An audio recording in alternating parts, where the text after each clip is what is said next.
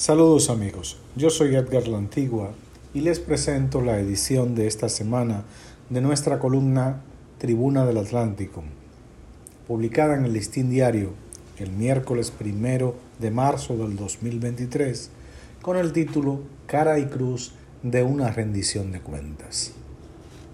Al comparecer ante la reunión conjunta de las cámaras legislativas para la rendición de cuentas de su gestión, el presidente Luis Abinader ha hecho un amplio recorrido por cada uno de los temas fundamentales de su administración y por las principales preocupaciones de la población.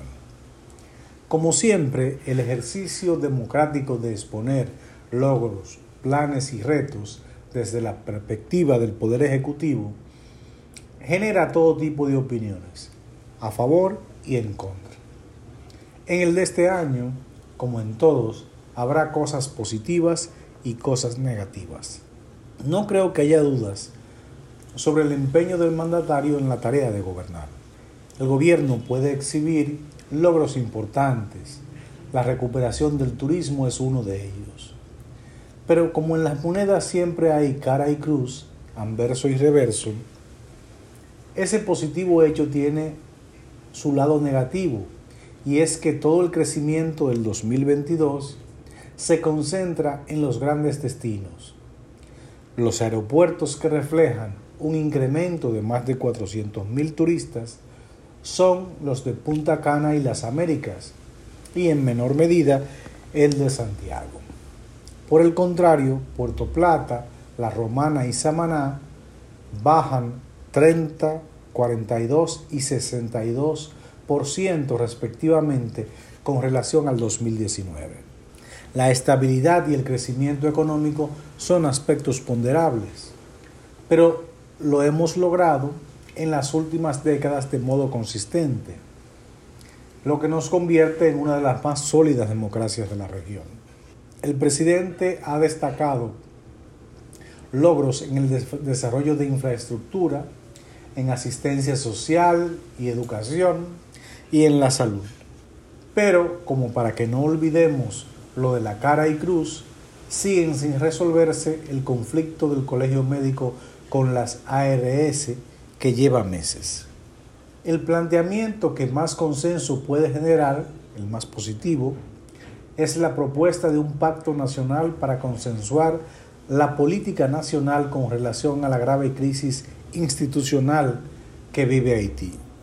Todo el liderazgo nacional parece estar claro en la defensa del interés nacional ante una crisis que se torna cada vez más delicada. Pero como en todo, hay su periquito.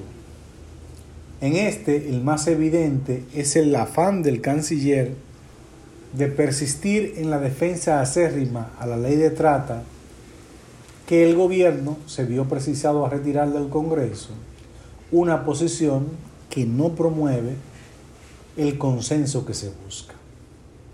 El aspecto más controvertido del discurso del jefe del Estado, como se evidencia en las reacciones en las redes sociales, es el intento de demostrar, utilizando el indespollo, la versión criolla del Mac Index, que hace una década puso de moda The Economist, para comparar las economías y la inflación en base al precio de la hamburguesa Big Mac de McDonald's. Allí el mandatario pareció dando una vuelta peligrosa, como cuando un bebé se envuelve en el cordón umbilical, a veces sin mayores consecuencias, pero que puede terminar con consecuencias negativas. Siendo el costo de la vida una de las variables que más preocupa a la población, la comparación no parece ser la más feliz.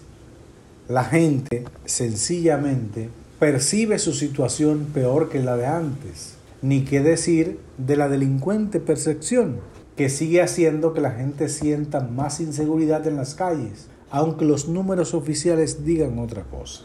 No pocos han comparado la visión oficial a presentarnos como viviendo en el paraíso. Figúrense, imagínense. En un año preelectoral y con los motores del proyecto de reelección encendidos, el presidente estaba obligado a presentar un panorama casi idílico de su gestión. No sé si lo habrá logrado.